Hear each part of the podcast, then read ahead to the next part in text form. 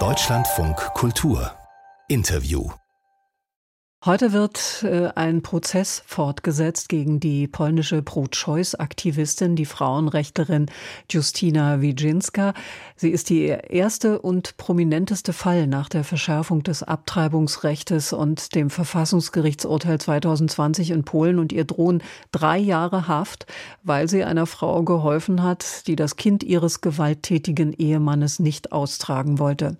Polen und sein Abtreibungsrecht, ich habe mir eigentlich nicht vorstellen können, im Jahr 2023 nochmal über so ein Thema reden zu müssen. Und das will ich aber jetzt tun mit Johanna Maria Stolarek, die in Warschau das Büro der Heinrich-Böll-Stiftung leitet. Guten Morgen. Guten Morgen. Mindestens sechs Frauen sind nach Recherchen des EU-Parlaments seit der Verschärfung des Abtreibungsrechts an unterlassenen Schwangerschaftsabbrüchen seit 2020 gestorben. Heute wird nun der Prozess gegen die Frauenrechtlerin Justina Wijinska fortgesetzt, der also Beihilfe zur Abtreibung äh, vorgeworfen wird. Wie verlief dieser Prozess bisher? Der Prozess ähm, verlief bisher ähm, interessant, so könnte man das sagen. Und Sie haben recht äh, in der Anmoderation, das ist schon äh, traurig und eigentlich erschreckend, dass wir im Jahre 2023 über solche Fälle reden müssen und dass Frauen sterben müssen mitten in Europa, weil sie nicht ähm, eine ihre Frau Stolarek. Jetzt ist die Verbindung unterbrochen. Wir versuchen sie wieder aufzubauen. Wir sprechen über Polen und äh, das Abtreibungsrecht mit der Chefin der Heinrich-Böll-Stiftung in Warschau. Und ehe wir die Leitung haben, ist noch nicht ganz klar, ob wir es jetzt schaffen. Wir versuchen es mal über Telefon. Ja? Ja, jetzt sind Sie am Telefon. Ähm, wir haben, Sie haben gerade angefangen, äh, darüber zu sprechen, wie dieser Prozess gegen die Frauenrechtlerin Justina Wijinska ähm, bisher verlaufen ist. Genau, ähm, der Prozess, Entschuldigung, ich hatte irgendwie technische Schwierigkeiten. Ähm, der Prozess ist ja konnte man sagen, interessant verlaufen. Ähm, Ordo Juris, eine fundamentalistisch-christliche Organisation, die international vernetzt ist, die ihren Ursprung in Brasilien hat, wurde als ähm, Prozessbeobachter zugelassen. Ähm, die Organisation selbst hat das damit begründet, dass sie ähm, das ungeborene Kind, ähm, den nicht ausgetragen, das nicht ausgetragene Kind den zwölf, zwölfwöchigen äh, Fötus repräsentieren würde, was eigentlich nach dem polnischen, nach dem polnischen Recht auch nicht möglich ist. Trotzdem wurde diese Organisation als Prozess, Prozessbeobachter zugelassen. Und der Prozess bisher ist so gelaufen, dass die Zeugen die aussagen sollten. Also auch der Mann ähm, der Frau, die eine Abtreibung vornehmen wollte, der die Polizei gerufen hat und äh, auch äh, Vertreter, Vertreterinnen von Ordo Juris nicht zum Prozess erschienen sind. Also der Prozess konnte nicht fortgeführt werden.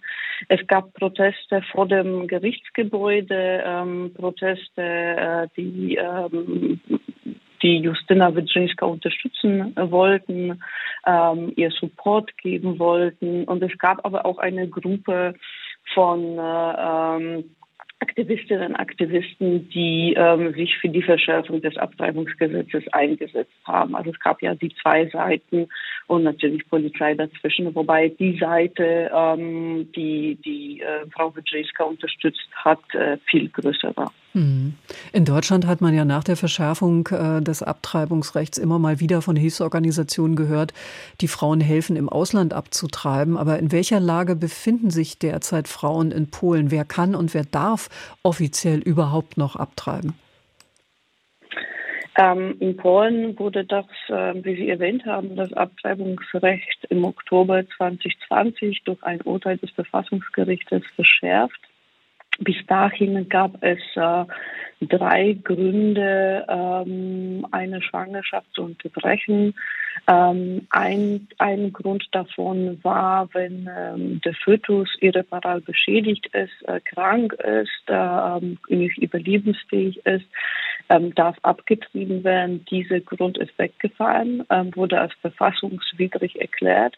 Und dann bleiben noch zwei Gründe, die einen Schwangerschaftsabbruch ermöglichen. Das ist einmal, wenn das Leben, die Gesundheit der Frau bedroht ist oder wenn die Schwangerschaft durch eine Gewalttat entstanden ist. Ähm, aber diese, das muss nachgewiesen werden. Ähm, das muss nachgewiesen werden und zwar so, dass manchmal sogar ähm, ähm, sogar ähm, ein, ein ja, manchmal braucht man ein Zertifikat der Staatsanwaltschaft, dass es zu einer, Stadt, zu einer Gewalttat gekommen ist.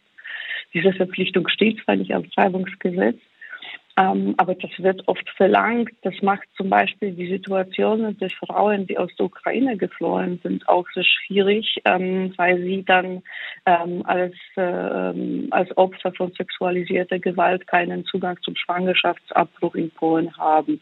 Die Ärztinnen und Ärzte sind auch nicht bereit, den Frauen zu helfen. Deswegen gab es, weil sie Angst haben, auch vor rechtlichen Konsequenzen, Manche berufen sich auf die Gewissenheitsklausel, aber die meisten haben eher Angst vor ähm, rechtlichen Konsequenzen. Und deswegen sind die äh, sechs Frauen, von denen Sie äh, gesprochen haben, seit Oktober 2020 gestorben, weil sie eine Schwangerschaft, weil eine Schwangerschaft fortgeführt wurde, die eigentlich hätte abgebrochen werden sollen. Nun erinnern wir uns ja, äh, nach dem Urteil 2020 vom Verfassungsgericht gab es große Proteste äh, in Polen. Äh, Frauen und Männer sind da auf die Straße ähm, gegangen. Ist das alles abgeflaut oder rumort das noch? Ähm, ich finde, also ich glaube, es rumort nach wie vor. Es gibt zurzeit andere Themen, die auf der Agenda sind, andere Themen, die auch von der Regierung äh, gehoben werden andere Themen, die in der Gesellschaft wichtig sind.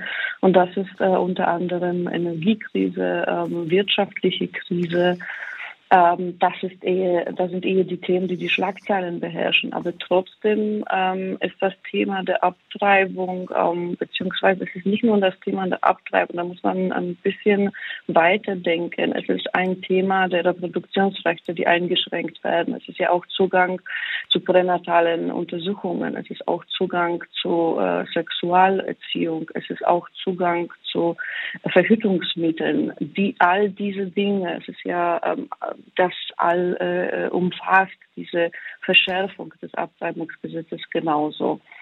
Ähm, und ähm, das brodelt nach wie vor. Ich kann mir gut vorstellen, sollte die Regierung, wie zum Beispiel in den USA auch das der Fall war, das Thema rausholen für den Wahlkampf, der in Polen bereits angefangen hat. Im Oktober gibt es die Parlamentswahlen in Polen. Dann, ähm, dann wird es wieder zu Protesten kommen. Johanna Maria Stolarek war das Leiterin des Warschauer Büros der Heinrich-Böll-Stiftung vor der heutigen Verhandlung im Prozess gegen die Aktivistin Justina Wijinska wegen des Vorwurfs der Beihilfe zur Abtreibung. Ich danke Ihnen. Danke ganz herzlich.